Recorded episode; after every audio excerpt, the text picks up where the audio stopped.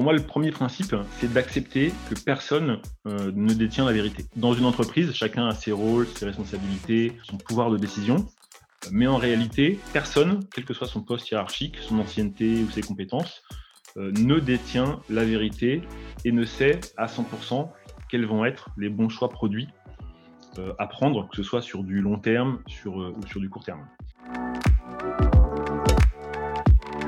Le troisième biais pour moi, c'est, euh, et donc là on est vraiment au cœur de l'humilité, euh, c'est la, surestimation de soi. Donc c'est vraiment l'excès de confiance, euh, que ce soit d'un point de vue personnel ou l'excès de confiance dans sa société. Olivier Siboni justement donne comme exemple l'histoire de Netflix qui en 2000 était en situation difficile et va voir Blockbuster qui était le service de, location de, vidéos euh, à l'époque euh, leader aux États-Unis, et euh, bah, propose pour 50 millions de, dollars à Blockbuster de prendre 49% de, la valeur de la société. Et à l'époque, les dirigeants de Blockbuster étaient persuadés qu'ils pourraient développer le même type de service de manière autonome et, de, couler Netflix de manière extrêmement rapide. on, sait comment l'histoire s'est terminée, à la fois pour Netflix et pour Blockbuster. Hello à tous et bienvenue sur Product Squad, le podcast et la communauté des product managers. Je suis Axel Souria et ensemble, nous découvrons une semaine sur deux avec mes invités l'univers produit. On découvre à travers leur parcours et témoignages les clés pour mieux comprendre le métier de PM, ce qui fait un bon PM et la réussite d'un produit.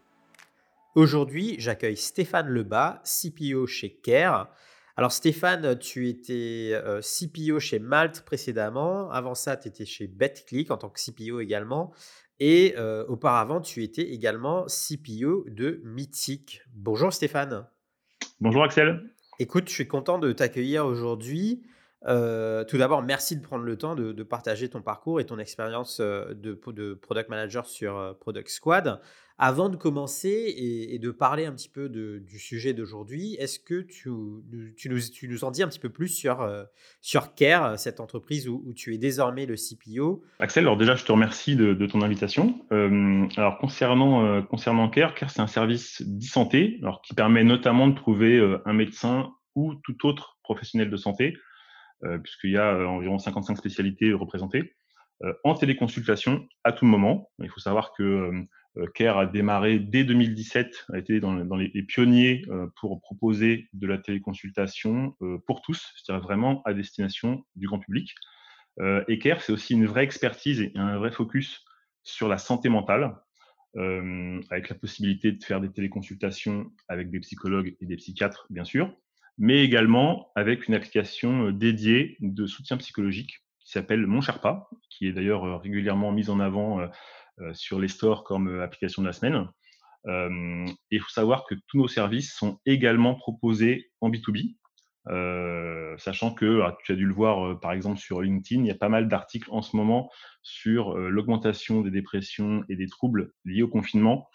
et donc c'est un vrai point d'attention pour tous les employeurs en général et notamment toutes les startups. Ouais, et c'est vrai que j'ai pu voir ça également quand j'étais au Royaume-Uni, c'est quelque chose qui se fait de plus en plus, notamment parce que euh, les startups, les entreprises de la tech doivent euh, tout faire dans un marché euh, ultra compétitif pour retenir leurs employés. En fait, il y a de plus en plus d'offres, ça pousse à la concurrence en fait, de plus en plus d'offres qui se, qui se développent autour du bien-être de, de l'employé, du mindfulness, comme on dit, etc. Donc effectivement, il y a plutôt une accélération d'innovation de, de, dans, dans, ce sens-là.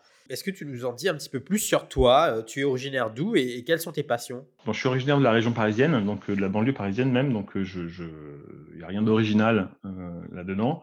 en termes de passion, bah, une de mes principales passions, c'est le running, puisque ça fait pas mal d'années que, je cours. Euh, plutôt sur des distances euh, longues, hein, plutôt entre le semi-marathon jusqu'à l'ultra, c'est-à-dire voilà, autour entre 80 et 100 km. et c'est vraiment, voilà, c'est vraiment une activité, un sport que j'apprécie pour différentes raisons. donc peut-être certaines raisons sont liées, sont liées au sujet du jour. en gros, une, dans, le running, une grosse partie de la performance, c'est une question de mental. Donc, que ce soit ben, le jour J, le jour de la course ou lors de la préparation. Euh, il y a un vrai côté euh, scientifique. j'ai un, background d'ingénieur. un vrai côté scientifique dans la préparation. Il faut suivre un plan d'entraînement, le respecter scrupuleusement. Il y a un peu de technicité liée à l'entraînement, à l'équipement, surtout quand tu, fais des longues distances. et puis, bah, moi, j'ai plus de j'ai plus de 45 ans. et donc, c'est un des seuls sports où tu peux, notamment sur grande distance, encore progresser en vieillissant après 40 ans. Et puis enfin, bah, peut-être pour faire le lien avec le, sujet du jour, un, pour moi, c'est une activité, c'est un sport sur lequel tu, tu, te bats principalement contre toi-même. chacun a des capacités génétiques, physiques différentes. et donc, on ne peut pas se comparer, même d'une course à une autre, chaque course est différente. Donc vraiment, le, faire du running et faire du running en compétition, c'est vraiment un défi plutôt contre soi-même que contre les autres. Et c'est vrai qu'il y a pas mal de, bouquins là-dessus. Et, quand tu commences à t'y intéresser, tu te rends compte euh, qu'il y a une tonne de, ressources là-dessus. Mais c'est intéressant d'avoir ta perspective, notamment par rapport à, un certain âge, comment tu peux continuer à travailler la performance. Super intéressant. Euh, est-ce que tu nous en dis un petit peu plus également euh, sur ton parcours? Alors, qu'est-ce que tu as eu comme parcours pour en être là aujourd'hui?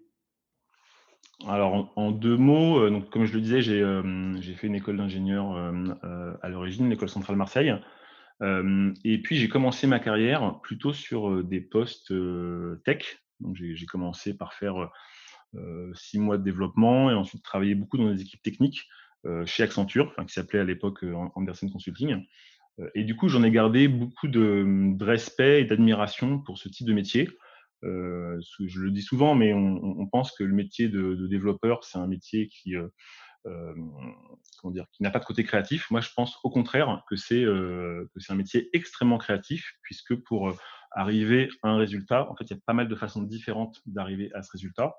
et donc moi, j'ai toujours conservé entre guillemets une admiration pour ce métier de développeur. C'est clair, et en plus, c'est littéralement le, au-delà effectivement de, la place du designer qui est une, place centrale dans, dans, la création de la solution. Le développeur, c'est littéralement la personne qui crée, c'est lui qui va, c'est lui qui va coder, c'est lui qui va construire. Ouais, c'est clair, c'est lui qui va matérialiser euh, ben, tout ce qui a été euh, évoqué d'ailleurs avec lui en conception, de manière à le, à le, rendre, à le rendre concret. D'accord. Et du coup, tu, tu es dans un cabinet de consulting et tu fais quoi après? Alors ensuite, j'ai continué côté conseil, mais plus côté conseil en management stratégie pendant trois ans. Et puis ensuite, j'ai basculé côté client dans les télécoms, hein, puisque mes, mes, premières missions de conseil, c'était dans un environnement télécom. et donc, j'ai passé ensuite dix ans chez SFR, alors à différents postes, essentiellement des postes produits et puis business développement. Euh, et j'ai eu la chance de faire, euh, de toucher un petit peu à tout, donc de faire euh, du fixe, du mobile, du software, du hardware également. Et donc du coup, moi, j'ai, avant de rejoindre vraiment le monde des pure players, mmh j'ai monté ma startup. Hein, J'étais fondateur. Alors on était deux, donc c'était une toute petite société, plutôt une société de service. On, on faisait à l'époque du big data avant que ça s'appelle big data. Donc, euh, et c'était vraiment de l'analytics as a service. Donc, on, le, pitch, hein, c'était qu'on débarquait chez les opérateurs et on récupérait leurs données et on, en sortait des insights euh, sur tout un tas de domaines. On faisait aussi beaucoup de monétisation de données. Donc, on prenait les données opérateurs, on allait les revendre euh, pour faire des études géomarketing à du transport public, de la grande distribution. donc, c'est vraiment la, la, valorisation de données en mode service. Donc, on n'avait pas de produit à l'époque. Euh, on utilisait beaucoup de logiciels open source. Euh, et euh, donc j'ai fait ça pendant, pendant à peu près un an. et puis au bout d'un an, j'ai eu l'opportunité de ben, revendre cette activité à un cabinet de conseil partenaire. et la raison pour laquelle j'ai basculé relativement rapidement côté pure player, c'est que j'ai eu une, super opportunité à l'époque chez Mythic, qui recherchait un CPO, euh, Mythic, pour le rappel, euh, la plateforme de dating, euh, de dating en ligne. Voilà, donc c'était Mythic Match Europe, hein, donc c'est Mythic et l'ensemble des marques de dating du groupe Match en Europe. et donc c'était une équipe qui était composée une quarantaine de personnes, avec l'équipe produit, l'équipe CRM, l'équipe design, et puis un, un, gros focus aussi sur la partie data et puis gestion du revenu. Je crois que tu as, tu as reçu il y a quelques semaines Romaïsa. Tout à fait, un petit coucou à Romaïsa d'ailleurs. Voilà, que j'avais aussi croisé chez SFR, donc comme quoi le monde est vraiment petit. donc avec qui j'ai eu beaucoup de plaisir à travailler et, et, qui a été pour le coup bah, hyper performante à l'époque, puisque on était, on était au moment, un peu la croisée des chemins, ou au moment où Tinder arrivait en Europe. En France, on avait le développement aussi d'Appen, et donc qui étaient ces deux sociétés en forte croissance euh, enfin, basé uniquement sur une application avec euh, des features hyper simples, euh, en mode gratuit au départ, hein, parce que avant que ça passe payant, Tinder est resté gratuit pendant un certain nombre d'années. et donc, il y a une très très forte concurrence de ce type d'acteurs. Et donc, il a fallu, côté mythique, qu'on s'adapte et donc qu'on refonde l'expérience utilisateur, d'abord sur les applications mobiles, puis sur le mobile web, puis sur le desktop. Euh, dans un premier temps. Il y a une vraie rupture techno aussi. Donc, ce qui était intéressant à cette époque, c'est qu'on a euh, passé les équipes en agile et en même temps euh, refondu complètement la stack technique. et donc, on, a réussi à passer d'une situation où on était sous pression du fait de la concurrence à une situation, grâce aux équipes, dans laquelle on était revenu à des niveaux de croissance et de, monétisation record par rapport à, même par rapport à l'âge d'or de, de euh, quelques années auparavant. Euh, donc on a fait un vrai turnaround business euh, et on a montré qu'on pouvait à la fois améliorer l'expérience client et en parallèle améliorer aussi la monétisation et le revenu qu'on pouvait générer grâce au produit. D'accord, super intéressant. Et tu et, du coup, avant, avant d'arriver chez, chez Malte, tu fais aussi un passage par BetClick, c'est ça? Oui, tout à fait. En Betclic, c'était euh, donc Betclic, euh, c'est euh, paris sportif, donc jeux d'argent, casino et, turf également. donc Betclic, c'est aussi un service qui, comme Mythique, est, est, très grand public. Hein. donc c'est vraiment les exemples typiques de services B2C dans lequel on va avoir une importance très forte de l'acquisition client, puisqu'il y a des millions d'inscrits à travers l'Europe qui rejoignent ces services tous les ans. Et plus récemment, tu étais CPO chez Malte. Tout à fait. Donc Malte, avec donc, la plateforme de, mise en relation des freelances et des clients, expérience aussi extrêmement, extrêmement riche, extrêmement intéressante, avec une vraie complexité de la marketplace, une vraie gestion de la supply d'un côté et de la demande de l'autre, que, j'avais déjà connu même si c'est des services différents euh, chez Mythic. Donc, euh, avec des vraies complexités euh, sur la, gestion du moteur de recherche et des performances du moteur de recherche. ça, c'est vraiment des, sujets, moi, qui me, passionnent, les sujets de marketplace et les sujets de, gestion offre-demande, qui, côté produit, même si ça a été beaucoup documenté, reste un domaine dans lequel il y a, il y a tout à faire. Ok, top. Et du coup, aujourd'hui, tu es arrivé chez Care et on s'est dit, pourquoi pas parler un petit peu d'une question qui pour moi est, assez centrale dans le métier de, product manager et dont on avait un petit peu parlé avec Sébastien Levaillant lors d'un précédent épisode sur Product Squad. Mais on a voulu aller un petit peu plus en profondeur aujourd'hui, notamment de par ton expérience qui est la question de, la place de l'humilité en fait dans, le product management. Alors moi c'est un, sujet qui me, tient à cœur et euh, euh, l'idée c'était de faire vraiment un focus sur un, thème plus précis. Initialement euh, d'ailleurs on avait quand on avait discuté ensemble, le titre initial c'était éloge de l'humilité qu'on a transformé en les quatre principes d'humilité en product management pour que ce soit effectivement plus actionnable. Mais juste pour revenir sur le, le titre initial, euh, moi, j'avais proposé ce titre parce que euh, ça fait référence à un livre euh, de Luc Ferry qui s'appelle Icar ou l'éloge de l'humilité et qui revient sur le, mythe d'Icar, ce qui est assez, assez rigolo sans, sans, vouloir faire de digression trop importante c'est que ben, on, retrouve, on retrouve tous les sujets, tous les sujets modernes, on les retrouve dans, dans la mythologie grecque. Et à l'époque des Grecs, le manque d'humilité était vraiment considéré comme une faute impardonnable. Donc il y a tout un tas de mythes qui euh, l'illustre, notamment le mythe d'Icar. Euh, donc on connaît tous l'histoire de d'Icar qui euh, s'était construit brûler les ailes. Les ailes, voilà, avec de la cire et des plumes d'oiseaux pour pour s'échapper avec son père du labyrinthe. Et donc par manque d'humilité, il s'est rapproché trop près du soleil et puis c'est la cire a fondu et il est tombé. Mais là, où on peut faire un parallèle avec le sujet produit, même si c'est un petit peu osé, c'est qu'en fait, dans le mythe d'Icare, il y a aussi l'histoire de son père. Son père, c'est Dédale, donc c'est lui qui a construit le, labyrinthe du Minotaure. C'est la raison pour laquelle ils ont besoin d'un moment de s'échapper du labyrinthe.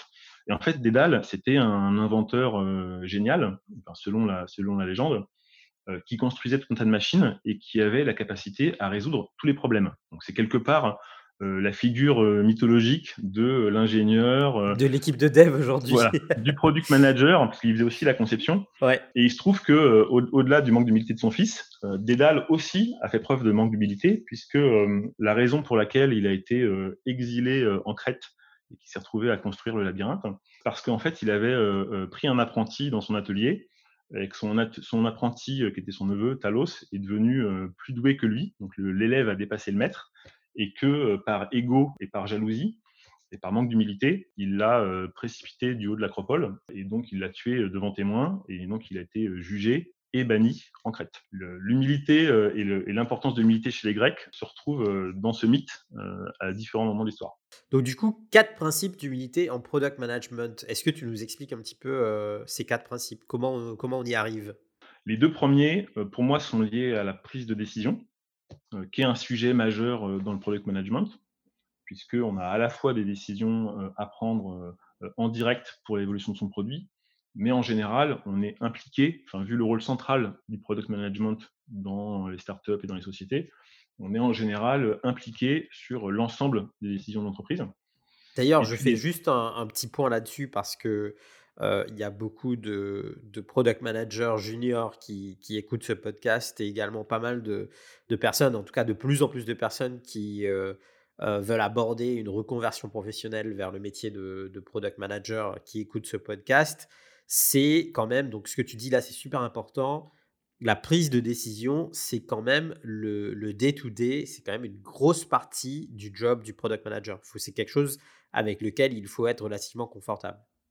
Tout à fait, que ce soit des décisions euh, stratégiques, des décisions euh, tactiques ou des décisions dans le day-to-day euh, sur la priorisation de son backlog, l'organisation de son temps. Donc la, prise de décision, elle est vraiment, comme tu dis, là, au jour le jour. Donc toute l'équipe produit, quel que soit le niveau d'ailleurs l'équipe. Et les deux principes suivants, ils sont eux plutôt liés à l'attitude, la capacité à manager les équipes, plutôt liés au management. Deux principes liés à la prise de décision et deux principes liés au management. Et ce qui est assez rigolo, c'est qu'en fait, on a discuté de cette idée de podcast euh, il y a plusieurs mois, à l'époque où je n'avais pas encore rejoint CARE. Et en fait, euh, à mon arrivée, j'ai eu le plaisir de constater que euh, l'humilité, c'était une des valeurs d'entreprise de Care et que donc je me retrouvais, je me retrouvais bien dans cette culture. Peut-être juste lire deux exemples qui, me semblent intéressants. Et, bien sûr, une, une, des définitions de l'humilité selon Care qui dit nous savons reconnaître que certains de nos succès ont au moins autant trait à la chance et aux autres qu'à nous-mêmes. Donc on, a déjà cette idée du collectif dont on parlera, mais il y a aussi cette idée de chance. Euh, et ça, je trouve ça assez intéressant parce qu'il y a pas mal d'études qui montrent que euh, ben, le succès euh, d'une carrière, il tient aussi à la chance. Il faut aussi accepter et avoir l'humilité de reconnaître que dans toutes les grandes réussites, dans toutes les grandes carrières et dans tous les grands produits, il y a aussi une part de chance. Donc ça, c'est une notion dont on ne parlera pas après, mais que je trouve, euh, hyper, euh, intéressante. Et puis la seconde description, c'est euh, seules les performances collectives comptent, il n'y a pas de star. Donc ça, c'est, bah, on est au cœur du sujet, hein, au cœur du sujet de l'humilité. C'est la mise en avant du succès collectif et de l'esprit d'équipe.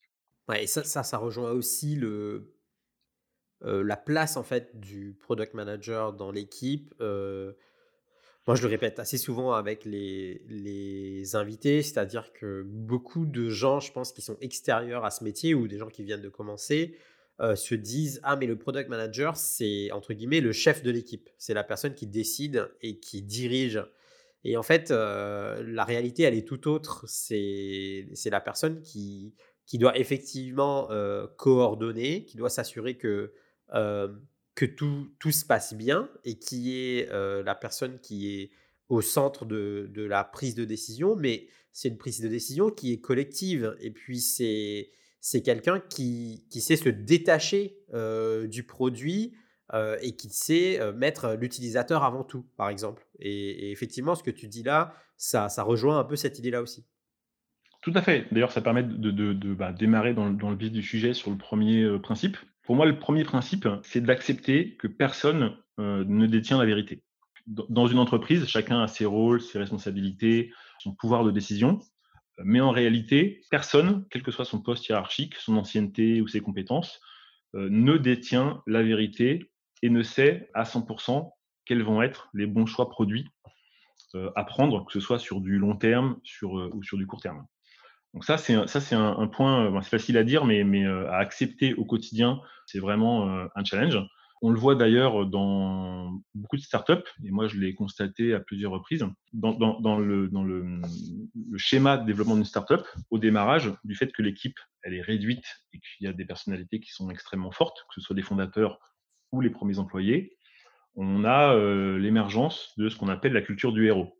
C'est-à-dire quelqu'un qui maîtrise tout le produit de A à Z. Donc ça peut être quelqu'un côté produit, il y a aussi souvent des profils de ce type-là côté tech. Et donc quand la société va se développer, on va avoir quelqu'un qui va continuer à maîtriser l'ensemble du périmètre, avoir toute l'ancienneté, va connaître euh, le marché, la concurrence, et donc on, va avoir un, une, dépendance qui va se créer euh, à un certain nombre de personnes euh, au sein de la startup. Et ça, ça va potentiellement poser des problèmes au moment où la startup va bah, grossir. Et donc, il va falloir abandonner cette culture du héros, cette culture qui quelque part est un peu individualiste, de manière à davantage mettre en avant le collectif et, pouvoir prendre des décisions, non pas en s'appuyant sur l'avis d'une ou deux personnes, mais en s'appuyant sur la vie, euh, la vie collective. C'est super intéressant ce que tu dis. Je crois que tu viens de verbaliser euh, quelque chose que j'ai personnellement vécu euh, et que j'ai vécu dans les deux sens. C'est-à-dire que il y a une boîte où je suis arrivé au début et entre guillemets, c'était moi le héros. Et puis, c'était une, c'était une position hyper confortable. C'était au début de ma carrière. Et puis, bah, ça fait quand même vachement de bien à l'ego d'être reconnu comme la personne qui maîtrise tout et qui comprend tout. et puis, bien évidemment, comme tout le monde, ben, on fait des erreurs. Hein. et, et, et j'avais compris à l'époque que c'était compliqué pour les gens qui arrivaient. Et la deuxième fois, c'était moi qui arrivais et il y avait un autre héros euh, et effectivement, tout le monde disait euh, Ah, mais sans machin, on pourrait rien faire, euh, parce que c'est lui qui détient, entre guillemets, la vérité. Et en fait, dans ce que tu dis là, il y a aussi une notion super importante qui est le fait que, en tant qu'entreprise ou en tant qu'équipe fondatrice ou management de l'entreprise, c'est une position dangereuse dans laquelle tu te mets. Parce qu'en fait, tu deviens effectivement hyper dépendant sur une ou deux personnes. Et si ces personnes-là partent de l'entreprise, tu as un déficit d'information euh, qui, qui, est énorme et tu, tu, mets en risque, en péril l'entreprise en fait. Ah tout à fait. D'ailleurs le, le, rôle, le rôle du, du, enfin, du CEO, du board, enfin le, le, rôle du management en général, c'est d'arriver à, à, compenser, on va dire, cette, et, et, à abandonner cette culture. Après, euh, moi, j'adore travailler avec ces personnes-là et il n'y a, pas de jugement de valeur dans ce que je dis. Hein. Je dis il faut abandonner la culture du héros euh, et en même temps, c'est euh, hyper confortable, hyper efficace. Il faut juste euh, voilà, être conscient que c'est pas forcément un modèle euh, pérenne dans le temps et que ça a euh, potentiellement des risques, comme tu dis des risques parce que voilà, ça te crée des, des, des, des niveaux de dépendance hyper importantes à certaines personnes. et ça peut créer aussi des risques dans la prise de décision, puisque en fait, ces personnes-là ayant, plus d'éléments que les autres, plus d'arguments, plus d'historiques, euh, ils vont euh, pouvoir euh, potentiellement orienter les, les, décisions dans un sens ou dans un autre. On en parlera sur la, la, le deuxième point. Donc c'est ça qui c'est ça qu'il faut arriver à compenser. Et d'ailleurs, ce qui est intéressant, c'est de, voir qu'il euh, y a un certain nombre de, tendances, de méthodes, de rituels dans le product management qui, euh, qui permettent de compenser euh, ce genre de biais et qui sont là pour permettre à l'équipe aux équipes produits et tech d'avancer mais qui sont aussi là pour compenser compenser ce genre de situation. Je pense notamment à deux choses je pense un toute l'approche de type OKR donc approche de, pilotage par les KPI donc de manière à apporter de la rationalité dans la prise de décision, dans le suivi de la performance des produits, dans les choix de développement, dans l'analyse des lancements produits. Vraiment, cette approche data est hyper importante, même si, encore une fois, euh, il faut aussi euh, reconnaître que la data, elle peut aussi euh, se manipuler et se présenter euh, de manière biaisée. Et puis, et puis les, les OKR, c'est quand même un outil que je trouve aussi hyper fédérateur. C'est-à-dire que en tant qu'équipe de management, quand tu fais l'exercice des, des OKR collectivement avec le reste des équipes et que tu dis, ben voilà les, trois priorités pour le, Q1 2021, en fait, c'est pour moi, c'est un outil qui accélère en fait le, la prise de décision et le développement dans, dans toutes les équipes parce que du coup, il, y a moins de place au doute et il y a moins de place à des discussions peut-être qui sont qui n'ont pas lieu d'être. Tout à fait. pour moi, il y a une première étape qui est une étape d'alignement. Donc, on, ça force l'alignement via euh, des objectifs chiffrés. Et ensuite, ça permet d'avoir effectivement des critères, euh, une grille de lecture hyper objectif. Euh, quand tu as 5 OKR et que tu veux lancer un projet et que le projet ne contribue, même de manière indirecte, à aucun OKR, ben, c'est hyper facile de dire ce projet n'est pas prioritaire. même si euh, par ailleurs, il y a plein de bonnes raisons pour le faire. Et après, le deuxième, euh, deuxième aspect, euh, qui est un aspect qui me tient particulièrement à cœur et qui, est devenu maintenant vraiment mainstream dans, toutes les discussions sur, sur le product management, c'est le, user-centric design, hein, donc le, développement centré sur la conception centrée sur l'utilisateur. donc c'est le, fait qu'on implique l'utilisateur à toutes les étapes du cycle de développement. On veut valider, on veut comprendre les besoins utilisateurs, comprendre quel est le problème à résoudre. On fait des interviews, on implique les utilisateurs, on remonte les feedbacks du service client, des commerciaux. Ensuite, on imagine la manière dont on va résoudre ce problème et donc on conçoit un produit, une feature et donc on implique les utilisateurs dans la, conception, on fait de la co-conception. Ensuite, on développe des prototypes et on va tester ces prototypes auprès d'un panel d'utilisateurs euh, pour choisir quelle est la bonne expérience, quelle est la bonne UX. Et puis ensuite, une fois qu'on a euh, lancé euh, notre nouvelle feature, notre nouveau produit, on va retourner interroger les utilisateurs pour comprendre comment ils l'utilisent, comment la feature a été ou le produit a été perçu, quelle est son efficacité. Donc, donc on a toutes ces méthodes qui ont été bah, progressivement utilisées de manière massive dans le product management donc ça, euh, moi, je suis un fervent défenseur de cette approche. Je l'ai utilisé euh, notamment chez, euh, chez Mythic, où on avait vraiment réussi à intégrer l'utilisateur à toutes les étapes de manière hyper efficace et hyper structurée. Maintenant, ce que je dis aussi souvent, la, raison pour laquelle je, je j'essaye de mettre au maximum l'utilisateur au centre, c'est qu'en fait, ça accélère la prise de décision. Quand dans une société, à un moment donné, tu as, le, tu as un débat entre un designer, un product designer, un product manager ou un débat entre le product manager et le head of product ou le CPO, ou même un débat avec le CEO, donc avec chacun va camper sur euh, ses positions, le meilleur moyen de faire converger et, d'avoir une décision qui va être rapide et ne pas perdre de temps, euh, c'est d'utiliser l'argument utilisateur et de dire bah, voilà ce que l'utilisateur nous a dit, voilà ce que l'utilisateur choisit, euh, et, donc, pour moi, c'est un, facteur euh, d'accélération de la prise de décision, au-delà du fait que c'est une décision qui est basée euh, sur la finalité de tout produit qui est de résoudre un problème utilisateur. au-delà de ça, ça permet de manière très pragmatique, en interne, de, de, forcer la prise de décision. Nombreux d'entre nous ont été dans des réunions où, en fait, tu as pas mal de gens qui discutent de ce qu'il faudrait construire ou pas. Et en fait, dans la salle de réunion, il n'y a, a, que des opinions. Quoi. Exactement. Donc c'est là où euh, revenir avec des faits, même si ce sont des, euh, que ce soit des faits chiffrés d'ailleurs, comme on l'a dit tout à l'heure, ou, ou, des feedbacks utilisateurs, euh, ça permet bien souvent de, de, de, pas clore le débat, parce que y y a toujours le, débat reste toujours ouvert, mais, mais en tout cas d'orienter et d'aller plus rapidement vers, vers une décision. Même si, moi je l'ai vécu plusieurs reprises, y compris, euh, y compris euh, dans les six derniers mois, euh, même s'il y a des gens qui sont des gens brillants, qui vont te dire il, ne faut pas écouter l'utilisateur ou l'utilisateur ne sait pas ce qu'il veut. On, connaît tous, on se souvient tous de la, la célèbre citation de Steve Jobs qui disait souvent les clients ne savent pas ce qu'ils veulent jusqu'à ce que vous leur montriez. Ah, il y a des gens brillants qui ont montré par le passé qu'on pouvait aussi euh, concevoir des produits euh, euh, iconiques et aspirationnels sans pour autant, sans pour autant se baser sur, les feedbacks utilisateurs. Hein. D'ailleurs, Steve Jobs allait plus loin. Hein. Il disait que c'était hyper difficile de faire du design de produits en utilisant des focus group, ou qui ne s'appuyait jamais sur les travaux de, UX Research et Marketing Research. donc, il y, a eu des exemples par le passé. Il n'y a, pas que Steve Jobs qui ont montré que ça, on pouvait aussi arriver au succès sans, sans s'appuyer sur, sur du design centré sur l'utilisateur.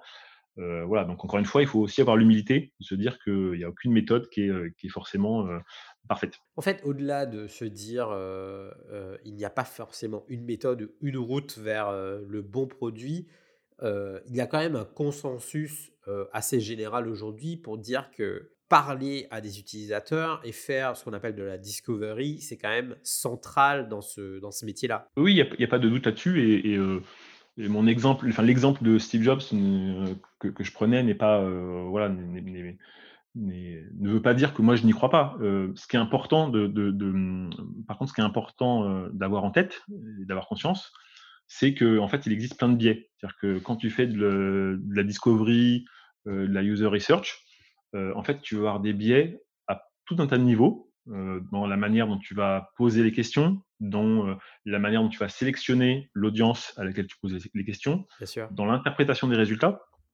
donc en fait, le, problème, le problème n'est pas n'est pas le fait de poser la question ou pas à l'utilisateur. le, vrai débat, il est dans la manière dont on pose la question, le type de question qu'on pose, la définition de ton audience et la manière dont on va euh, soi-même euh, dépasser ces biais cognitifs et interpréter les résultats. Comment on gère du coup cette, euh, cette question des biais? Alors du coup, on, bascule sans transition justement au, pour moi au deuxième principe. deuxième principe de l'humilité en product management, c'est de connaître et accepter ces biais cognitifs. Donc, des biais cognitifs, il y en a énormément et tous ces biais ils vont impacter notre prise de décision. Donc on peut euh, et, notamment les prises de décision liées au produit.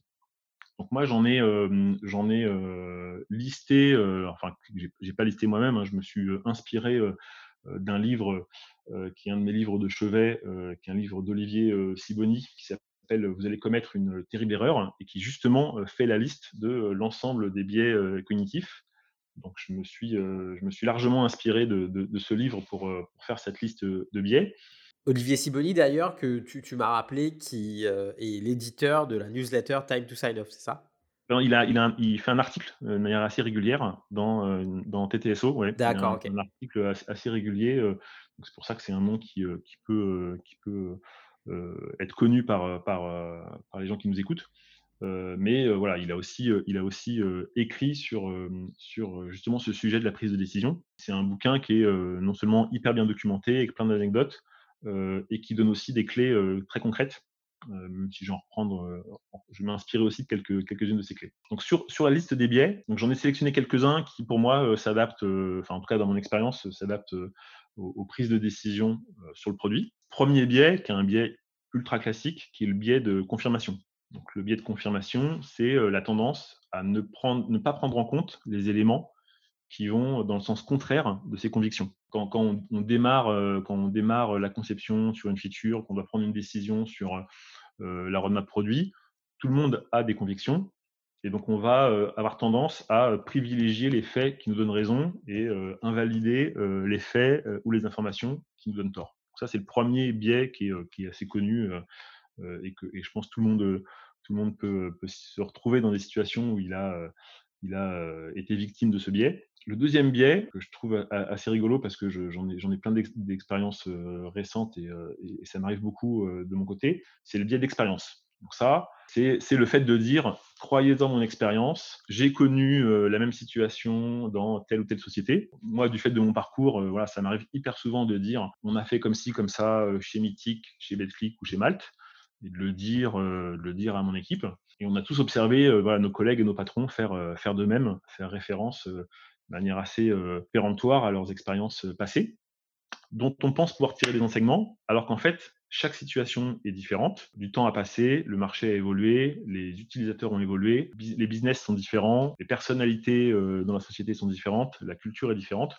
Donc c'est vrai que c'est, je, ne remets pas en cause la valeur de l'expérience. L'expérience a de la valeur, ce qui est important, c'est quand on, fait référence à son expérience passée, c'est hyper important de dire, euh, même, même euh, oralement, hein, explicitement, de dire je voilà quelle a été mon expérience par le passé, mais je sais que ce n'est pas le même contexte. Donc, euh, prendre les précautions d'usage pour dire à son interlocuteur je, connais les limites de, cette expérience et de l'application de ce que j'ai vécu au contexte actuel.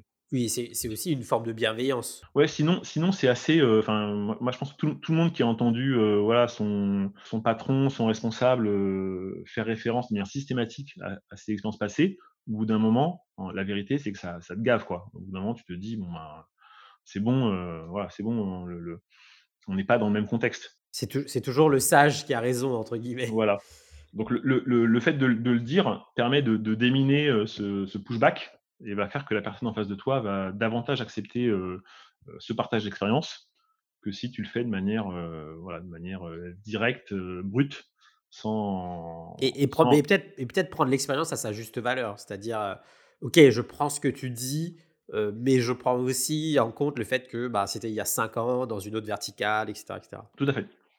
Le troisième biais pour moi, c'est, et donc on est là, on est vraiment au cœur de l'humilité, c'est la la surestimation de soi. Donc c'est vraiment le l'excès de confiance. heu, que ce soit d'un point de vue personnel ou l'excès de confiance dans sa société. Olivier Siboni, justement, donne comme exemple l'histoire de Netflix qui, euh, en 2000, était en situation difficile et va voir euh, Blockbuster, qui était le, service de, location de, vidéos euh, à l'époque euh, leader aux États-Unis, et euh, ben, propose pour 50 millions de, dollars euh, à Blockbuster de prendre euh, 49% de, la valeur de la société euh, et, euh, et de devenir, que Netflix devienne blockbuster.com, donc vraiment la, version euh, en ligne de Blockbuster. Euh, et à l'époque, les dirigeants de Blockbuster euh, étaient persuadés qu'ils pourraient euh, développer le même type de service de manière autonome et, euh, de, couler euh, Netflix euh, de manière extrêmement rapide. Euh, et puis on, sait comment l'histoire euh, s'est euh, terminée, euh, euh, à la fois pour Netflix et pour Blockbuster.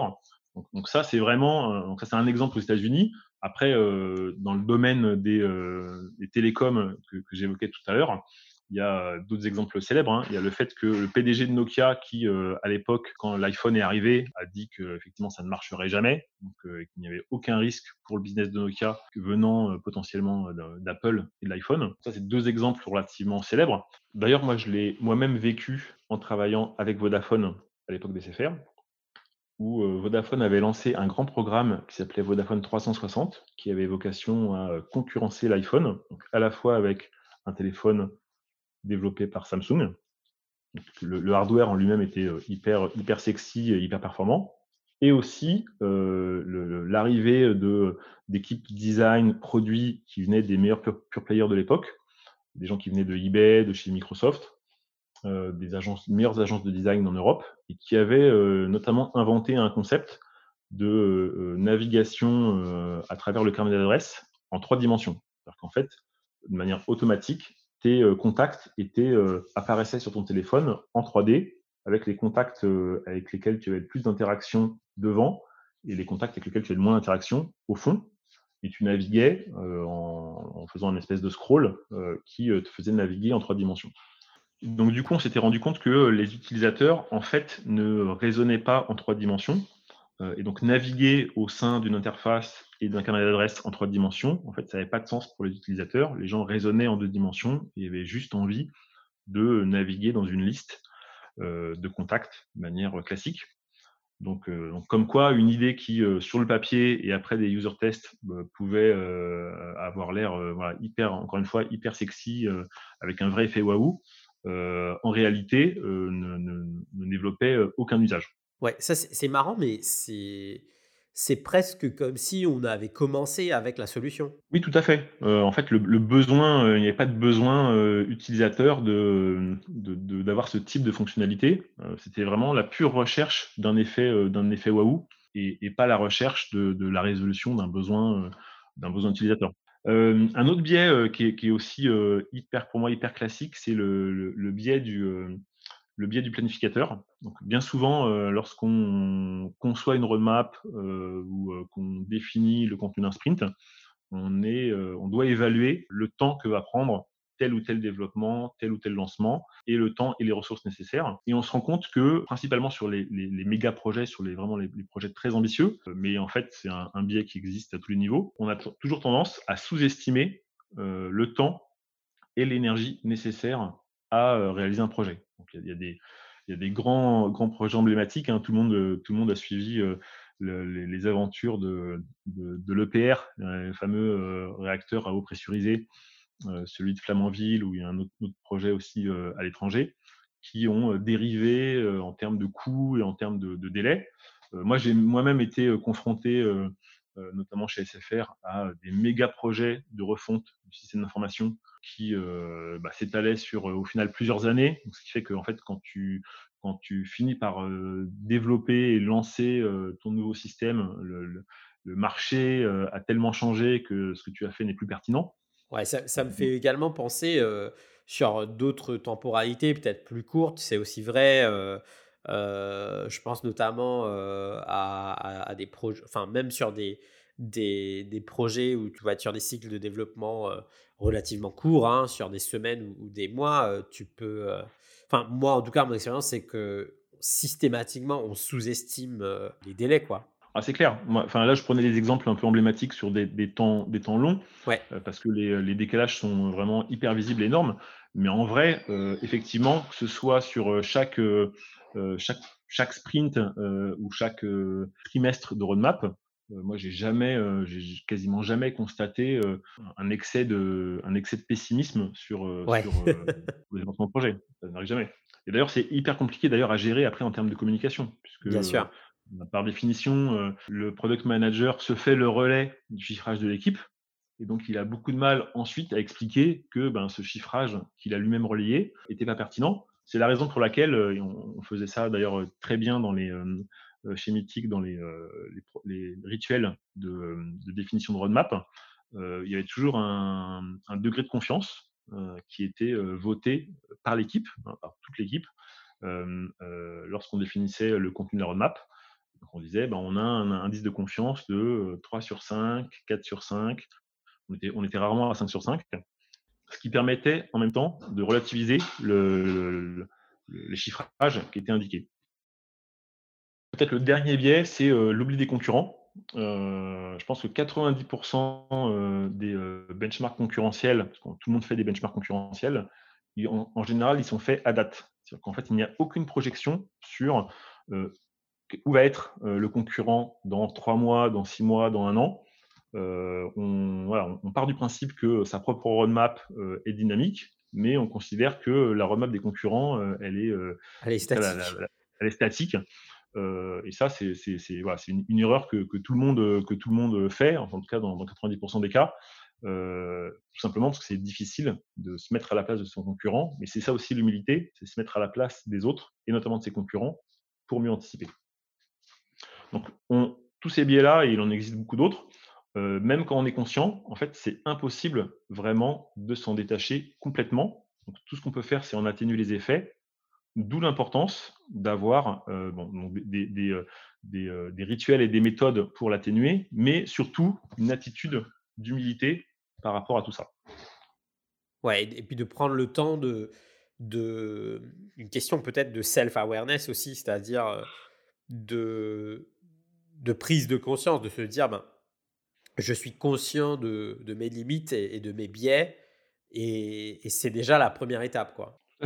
Après, peut-être que ce qui est, intéressant, c'est justement se lister euh, quelques-unes des, euh, euh, pas des recettes, mais des manières justement de, faire contrepoids et, de compenser ce type de tendance. Typiquement, le, premier, pour moi, le premier élément le plus important, c'est vraiment d'utiliser la force du collectif.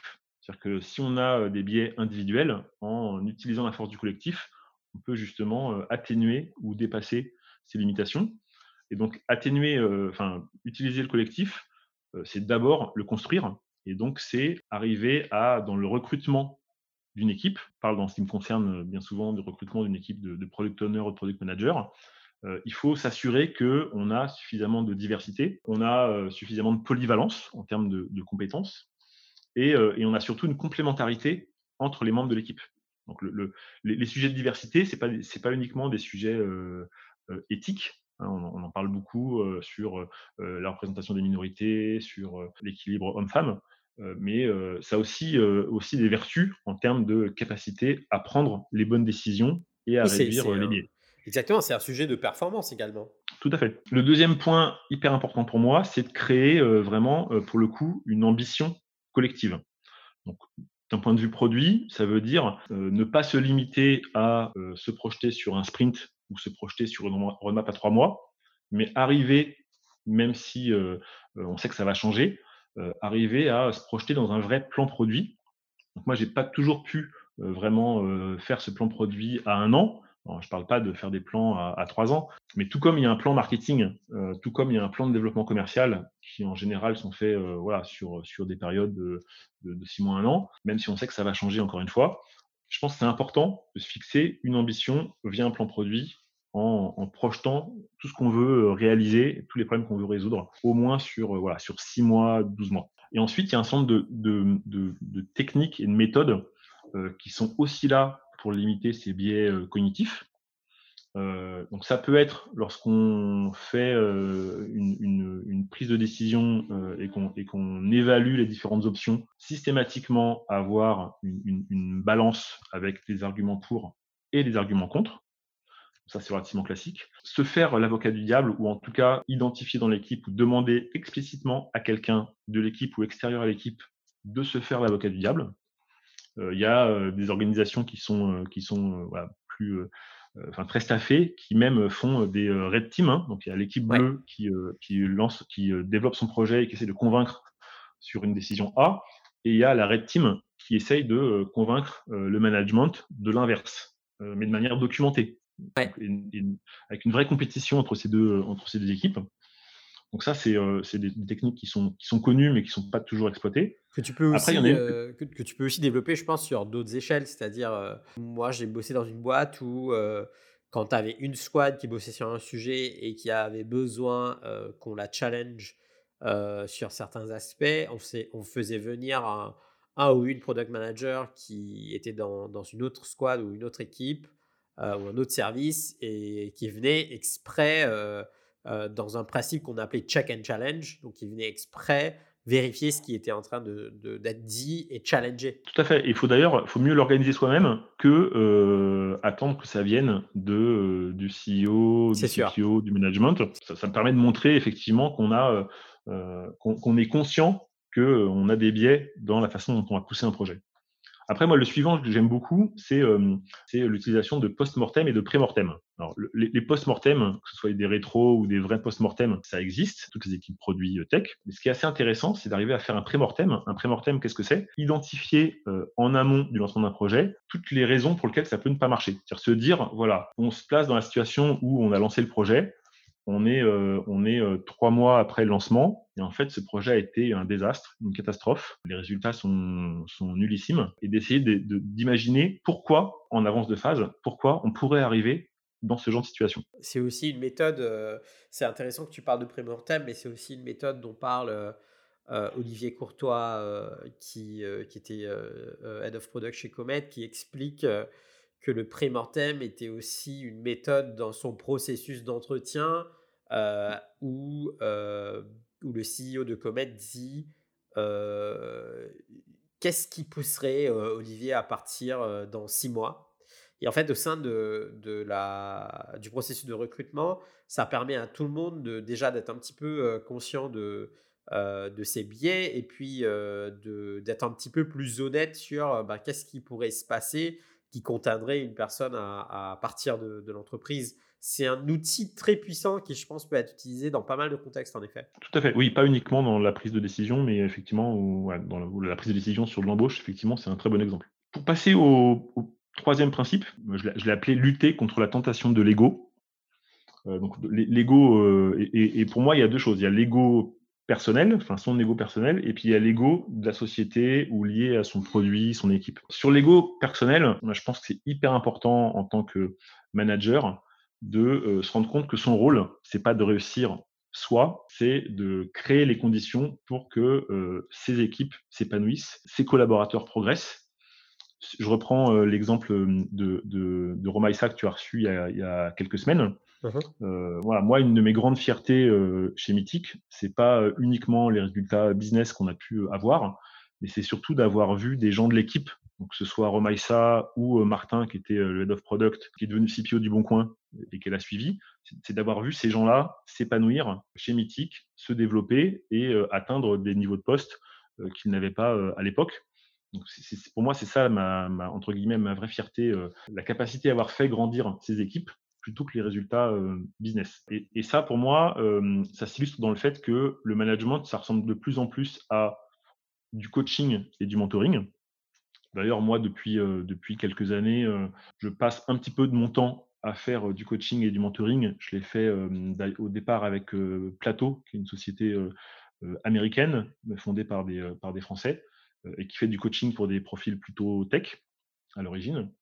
Et puis ensuite, je l'ai fait avec, en France avec Numa, qui avait créé une activité Numa Mentor, dont le principe était de ouvrir des créneaux disponibles pour que voilà, des gens qui deviennent managers ou ont des questions opérationnelles, gestion d'équipe, communication interne, etc. Et, et quelqu'un a appelé pouvoir partager, partager ses problèmes et, trouver ensemble des solutions. C'est une façon de, give back aussi, d'offrir un peu de son temps et puis de, contribuer à, à, quelque chose qui est, qui est plus important, plus grand que soi. Quoi. Tout à fait, et de le faire vraiment dans un esprit désintéressé, entre guillemets. Donc il y a à la fois un, un côté désintéressé, parce que en général ce sont des activités qui ne sont pas rémunérés. Et puis après, il y a aussi un, intérêt, c'est de continuer à euh, étendre son réseau, pouvoir euh, identifier des gens euh, que tu pourras contacter quand tu as des postes et que tu veux recruter. Donc, c'est, l'intérêt aussi en tant que manager, c'est de give back et aussi, encore une fois, d'apporter de, la performance dans ses équipes en identifiant les gens qui seront les talents de demain. Surtout dans, dans, le métier de product manager, qui est un métier qui s'apprend quasi exclusivement à travers l'expérience, je trouve que le coaching, c'est aussi une façon de d'en savoir plus, d'en découvrir plus sur soi-même, en fait. Tout à fait, ça te fait, ça te fait grandir personnellement, et puis ça te force à, parler de partage d'expérience tout à l'heure, ça te force à ne pas donner que des conseils théoriques, mais donner plutôt des conseils vraiment appliqués et appliqués à une situation. C'est là où c'est un petit peu différent de, de, l'enseignement. Dans certains, certains cas, l'enseignement, c'est un côté un peu théorique, alors que pour le coup, le mentoring et le coaching, c'est un côté extrêmement pratique et, appliqué. Et je trouve que ça renforce aussi la remise en question parce que on en parlait également avec, avec Olivier Courtois dans, dans, son épisode où il parlait de ses 100 premiers jours en tant que Head of Product chez Comet. On parlait du fait que en fait, souvent dans une séance de coaching, tu dis euh, à un ou une product manager, ben ouais, voilà ce qu'il faudrait faire. Et en fait, des fois, tu te rends compte que même toi, tu l'appliques pas ce truc-là. C'est que tu as été à bonne école, tu as la théorie, tu as même la pratique, mais euh, des fois, en fait, euh, on, est, tellement pris dans, notre réalité de tous les jours qu'on oublie le best practice et que ben, faire du coaching, ça nous rappelle quelle est la bonne méthode, entre guillemets. Ah, tout à fait. Après, il faut, je pense qu'il faut aller, euh, donc pour, lutter contre son ego personnel, il faut aller, donc faut, faut, aller encore plus loin euh, et vraiment arriver, notamment quand on a des rôles de manager, de head of product ou de CPO, arriver à se forcer à mettre davantage en avant ses équipes, que ce soit en interne, et ça, ça en général, il y a les audiences qui vont bien pour que tu puisses les mettre en avant, mais, mais au maximum, que ce soit les équipes qui présentent les sujets et que ce soit pas le, le, manager qui présente les sujets de l'équipe. Ça, c'est un, un, basique. Mais même en externe, moi, je, par exemple, pendant, pendant la période où j'ai été chez Malte, il y a eu des prises de parole de product manager, de head of product, de head of design à l'extérieur.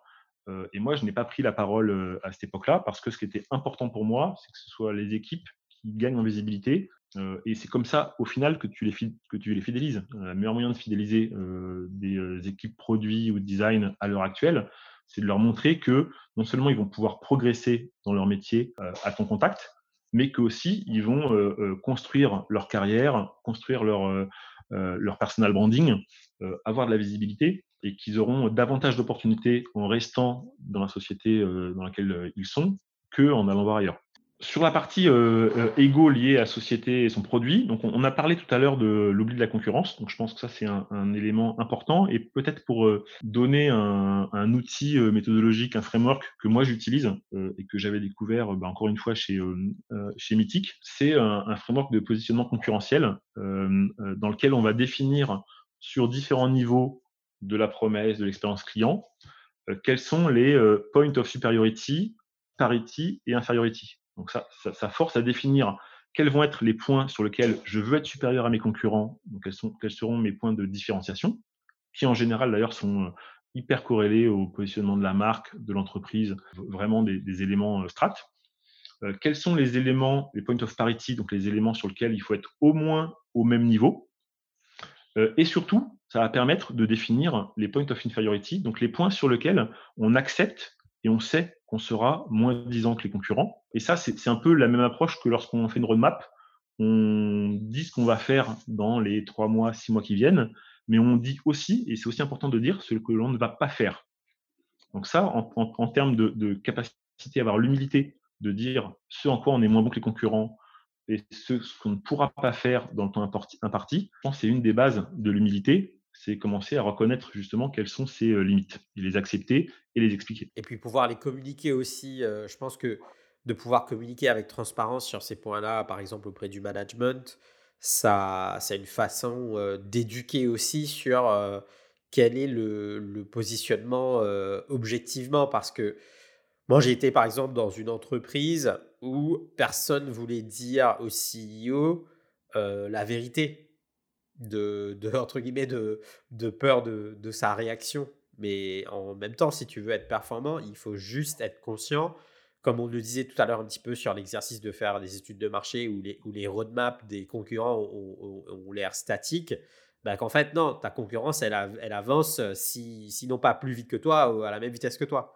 Donc, euh, il faut savoir prendre ça en compte. Quoi. Ensuite, je pense que le, il est important, euh, après en tant que manager, de, ou en faisant une, d'évaluer et d'identifier justement les profils qui vont avoir euh, cette humilité, en tout cas cette capacité à, avoir une attitude humble, ou en, tout cas se réfléchir et, faire son auto-évaluation.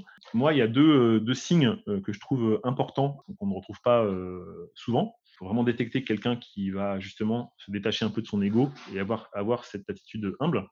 Le premier point, euh, très concrètement, c'est quelqu'un qui va ne pas chercher systématiquement à euh, étendre son périmètre, la taille de son équipe, et au contraire, va proposer spontanément le fait de euh, donner un développeur de sa squad ou donner une partie de son budget à un de ses collègues parce qu'il en a plus besoin que lui. Donc ça, ça peut paraître évident comme ça, mais moi je l'ai constaté extrêmement rarement la capacité, dans, des situations où en général les ressources sont contraintes, à euh, donner euh, de son temps, donner de ses ressources, donner de son périmètre à une autre équipe, à euh, un collègue, parce qu'on estime que pour l'entreprise, c'est davantage pertinent. Donc ça, c'est pour moi le premier, premier signe. Le deuxième point, c'est la capacité à laisser les autres s'attribuer ses idées ou le mérite de ses actions. C'est hyper difficile de se dire que pour le succès de son projet, il faut que ton idée qui est vraiment géniale, dont tu es hyper fier, en fait, elle, elle, elle, elle soit adoptée et, et, elle, soit, elle soit reprise par une autre équipe et, et, passer sous silence le fait que ben, c'est toi qui as eu l'idée. Quoi. Ça, ça c'est super dur. Ça, c'est hyper dur, mais moi, je, moi je, peux donner, je, peux, je peux donner une, expérience perso où, chez, donc il, y a, longtemps, c'est il y a prescription, mais chez SFR, j'avais émis un besoin auprès d'une direction technique, un besoin assez compliqué sur un, moteur de recommandation. il, y avait, peu de moteurs de recommandation, comme peut le faire Netflix, de contenu. Et donc, j'avais trouvé une startup qui proposait, qui proposait ce, type de, ce type de service. Et plutôt que d'aller voir la direction technique et de leur dire, j'ai trouvé la solution parfaite, en fait, j'avais appelé la startup, je leur avais dit de contacter la direction technique, je leur ai donné quelques clés pour euh, répondre aux besoins. Et donc, du coup, quelques euh, semaines après, euh, la direction technique était venue en comité de direction et avait dit écoutez, on a trouvé une solution vraiment géniale, formidable. Et ils me l'avaient proposé et j'avais dit à cette époque-là, bravo, c'est exactement ça que j'attendais. et, donc, et donc, on était parti avec cette solution et on en a été très, très satisfait. Il y, y, a un peu un côté de manipulation aussi, mais en tout cas euh, influence. Bah, des fois, si tu euh, veux avancer, tu n'as pas trop le choix en fait. Voilà. Et, donc, et donc d'un côté, j'avais hyper envie de dire, euh, ben, c'est en fait, c'était mon idée, les gars. et en même temps, ce qui était important, c'était qu'on avance. Ce qui était important, c'était que le projet arrive à terme et qu'on ait trouvé une solution efficace. Et à la limite, le, recevoir les lauriers pour, pour avoir identifié cette startup, ce n'était pas le sujet. Quoi. mais, mais pour le coup, effectivement, à l'époque, je m'étais fait un peu violence pour ne pas le, pour ne pas le dire. Super intéressant en fait cet exemple parce que il y a un petit côté house of cards effectivement, mais en fait si c'est bien exécuté, personne le sait et puis c'est le collectif slash l'entreprise qui en sort gagnant. Tout à fait, puis c'est l'important c'est l'important c'est le résultat, c'est-à-dire que au final en tant que product manager, tu es jugé sur le résultat aussi tu n'es pas uniquement jugé sur ta bonne volonté et tes bonnes idées. En fait, il faut que, au final, tu arrives à résoudre le problème, tu arrives à atteindre les objectifs business. Donc, c'est ça qui est, au final, c'est ça qui est plus important. Et, la méthode, si elle doit prendre en compte justement les susceptibilités de chacun, l'ego de chacun, ben, il faut mieux mettre son ego de côté et arriver à un succès plutôt que conserver son ego et aboutir à un échec. On arrive à, du coup à, notre quatrième principe, c'est ça? Tout à fait. Dernier, euh, dernier principe qui, euh, qui euh, pour moi, est aussi fondamental dans la manière de, de manager les équipes, que moi j'ai appelé humilité et confiance. Et là, encore une fois, moi je me suis vraiment inspiré de, des livres, des podcasts et des vidéos de quelqu'un qui s'appelle Simon Sinek, qui, est connu pour, pour avoir publié un bouquin qui s'appelle Start with Why Ouais, que j'aime beaucoup aussi. il fait un talk qui s'appelle Finite versus Infinite Games, où il parle de la, la, théorie du jeu. Et en fait, il explique comment certaines entreprises ont des visions qui sont sur des temporalités tout autres que d'autres. Par exemple, Apple versus Microsoft. Et il explique comment ces, entreprises, ces entreprises qui sont sur une vision presque de l'infini, en fait, arrivent à innover euh, de manière assez disruptive par rapport à d'autres entreprises qui, elles, ne font que de l'incrémental. Super intéressant. Oui, justement, euh, Simon Sinek, ce qui est intéressant aussi dans son travail, c'est euh, tous les projets qu'il a pu mener, les, travaux qu'il a pu mener avec les militaires américains sur justement cette notion de confiance, cette notion de leadership et confiance. et c'est assez intéressant parce que ça permet de montrer que on peut avoir confiance en soi sans être arrogant. On peut avoir confiance en soi, confiance dans les autres, avoir de l'ambition et en même temps être humble. souvent, on, a tendance à croire que le fait d'être humble et d'avoir de l'humilité ne te permet pas d'avoir de l'ambition. En fait, ça n'a rien à voir. Tu peux être humble et avoir énormément d'ambition.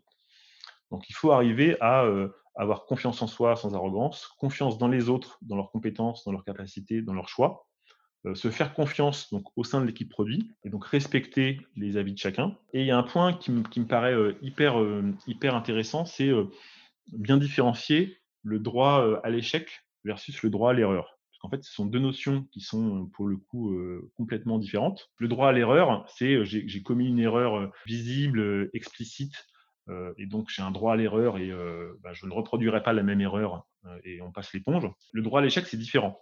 C'est-à-dire que si tu, si tu mets un product manager sur un sujet qui est difficile, avec un contexte concurrentiel compliqué, avec pas toutes les ressources, il a peut-être 70% de chances que son projet aboutisse à un échec. Et pour autant, il pourra avoir une promotion parce qu'en fait, OK, il a abouti à un échec, mais la société a progressé, il, n'a fait aucune erreur explicite.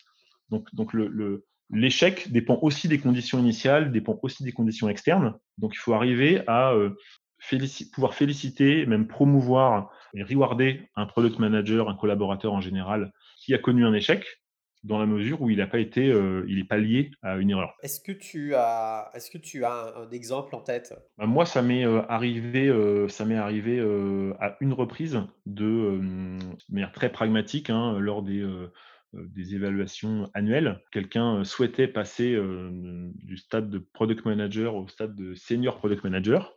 On avait un carrière pass qui était assez, qui était assez, assez précis. Ouais.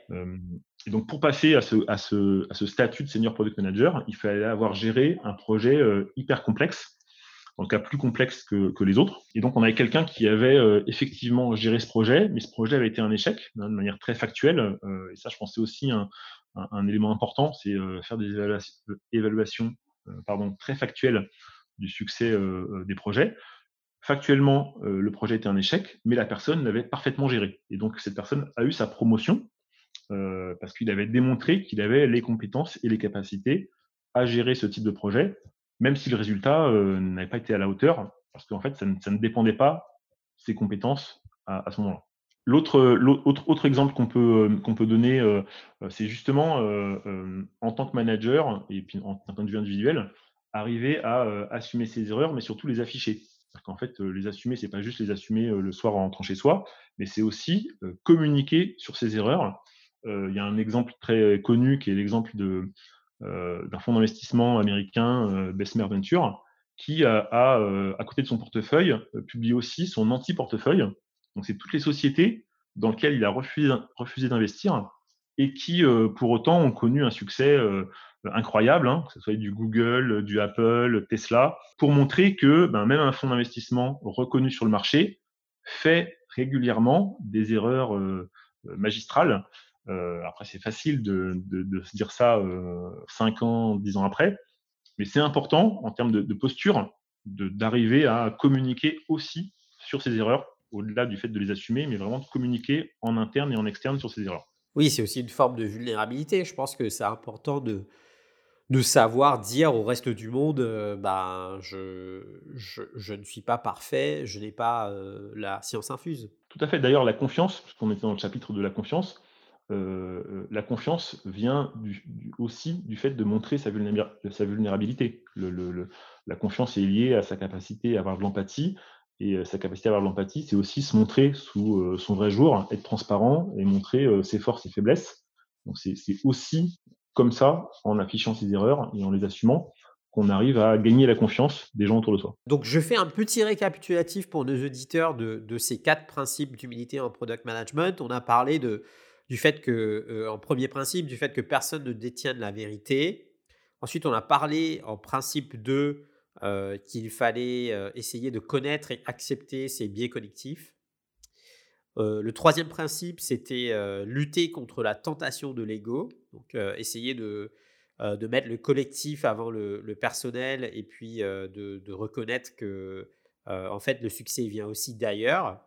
Et le quatrième principe, qui était ce principe de, l'humilité, de la confiance surtout, et, nous as, dont, tu viens de, nous parler avec notamment les, exemples et les inspirations de, de Simon Sinek. Est-ce que pour clore cet épisode, je peux t'inviter à nous dire, donc c'est la question qui revient, ou les questions qui reviennent dans chaque épisode, quelles sont tes ressources préférées en tant que PM et est-ce que tu as un conseil pour quelqu'un qui souhaiterait devenir PM aujourd'hui? Alors mes ressources préférées, peut-être en, donner des, ressources très très très très précises. sur Twitter, moi s'il faut retenir qu'un seul compte Twitter à suivre sur la partie product, euh, c'est le compte de Shreyash Doshi, qui est euh, product manager chez Stripe, euh, mais qui est un ex Google, Twitter et Yahoo, donc un, un pédigré assez impressionnant. Et qui fait via, des, des, trades Twitter un point sur l'ensemble des problématiques produits. c'est toujours vraiment hyper pertinent, hyper concis. Enfin, j'ai toujours été à, à 100% en accord avec tout ce qu'il a écrit. Donc vraiment, ça, ça permet euh, de manière très simple de, de, se faire un refresh sur tous les grands principes euh, à appliquer en product management.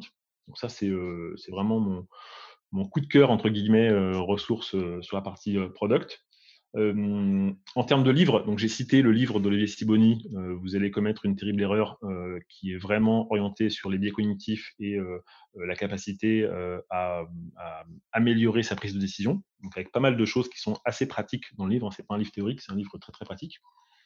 En termes de newsletter, moi j'en suis en tout cas trois qui sont pas forcément hyper orientés produits, mais qui permettent d'améliorer sa compréhension du marché, des marchés au sens large, des dynamiques. donc c'est la newsletter qui s'appelle Nouveau Départ, qui a été créée récemment par Laetitia Vito et Nicolas Collin. ensuite, je mmh, suis aussi activement une newsletter de Azim Hazar qui s'appelle Exponential View, qui traite aussi de plein de sujets tech, produits, tendances techno, euh, euh, business hyper intéressante. Et puis, euh, côté fonds d'investissement, sur la partie marketplace, donc j'ai, comme je disais en, intro tout à l'heure, une vraie passion pour, pour les marketplaces et la gestion des problématiques d'offres et de demandes. et pour moi, la référence sur le sujet, c'est aussi un VC qui s'appelle Andrew Chen et qui, qui publie une, de chez, De chez A16Z d'ailleurs. Oui, tout à fait. Euh, et qui, est vraiment une référence et qui n'hésite pas à partager euh, des decks hyper complets euh, sur ces sujets-là. Donc il y a un niveau de partage d'informations qui est, qui est, pour moi hyper impressionnant et, qu'on ne retrouve pas forcément en Europe de la part, de la part des fonds ou des, experts sur ces sujets-là. Andrew Chen d'ailleurs qui a aussi une expertise sur le mobile. Donc y a pas mal de, tips sur comment construire un, produit et scaler un produit, notamment quand c'est un produit, une application mobile. Donc super intéressant. Et en, termes de conseils euh, euh, pour, euh, pour devenir PM aujourd'hui, le premier conseil qui est assez basique, c'est ben, de, suivre des formations, parce qu'en fait, il y a de plus en plus de formations qui existent sur le marché, sur, sur vraiment ce, métier de product manager, avec bien souvent aussi des experts ou des référents qui vont être là pour, accompagner, accompagner ces formations donc c'est aussi une bonne manière de se créer un réseau. Et puis le deuxième conseil qui, pour moi est le plus important, c'est d'arriver à pratiquer le product management via un, side project. Moi, c'est un conseil que j'ai souvent donné, notamment à des gens qui étaient en reconversion, donc qui voilà, ne sortent pas de l'école, n'ont pas fait de formation spécifique sur, ce, sur le sujet product et qui veulent se reconvertir. Pour moi, la meilleure manière, c'est de développer un side project ça permettra, enfin, c'est à la fois formateur et en même temps, dans des process de recrutement, ça sera valorisé euh, parce que ça démontrera que euh, vous avez euh, un esprit entrepreneurial, que vous avez une grande polyvalence, que vous avez une expérience pratique du product management. Donc, donc je, pense que développer un side project, au-delà de l'intérêt intellectuel, c'est quelque chose qui peut être valorisé pour, pour devenir PM et décrocher son premier job de PM. Euh, je pense que je suis entièrement d'accord avec la formation, le point formation et puis le point sur euh, ce, side project. Je le répète moi-même euh, souvent à, des juniors, dont une personne que j'ai eue au téléphone ce matin même, où je lui disais, mais pour un recruteur, ton side project, ça aura plus de valeur que toutes les formations que tu as pu faire parce que le product management, il faut bien le comprendre, c'est un métier qui s'apprend quasi exclusivement à travers l'expérience. Donc je pense qu'il ne faut pas oublier que la pratique du métier prime sur euh, les diplômes, entre guillemets. Quoi. Tout à fait, c'est clair. Écoute, Stéphane, merci beaucoup euh, pour euh, ton passage aujourd'hui euh, sur Product Squad. Merci pour ta disponibilité, hein, le temps qu'on a passé aujourd'hui ensemble. Aussi, c'était un, super, une superbe expérience pour moi en tout cas, parce que ça m'a permis d'en de, d'en savoir un petit peu plus sur ton parcours et puis de comprendre un peu avec des exemples hyper concrets comment on peut actionner, entre guillemets, ces ces points ou ces principes d'humilité. je te souhaite une très belle continuation chez Care. C'est le début de l'aventure pour toi, mais on va suivre ça de très près. Et puis, pourquoi pas à bientôt sur Product Squad. Ça marche. En tout cas, merci pour ton invitation et merci pour cette opportunité de discuter de ce sujet ô combien intéressant. Avec grand plaisir. Si tu es encore là, c'est que l'épisode t'a peut-être plu. Merci d'avoir écouté cet épisode. Tu peux dès à présent retrouver les show notes de l'épisode ainsi que les apprentissages de mes invités, mon analyse et les contenus supplémentaires sur www.productsquad.fr. Si tu as deux minutes, n'hésite pas à me laisser un avis ou un commentaire sur Apple Podcast ou ta plateforme d'écoute préférée. Cela m'aidera énormément à avancer. Merci encore et je te dis à très vite sur Product Squad.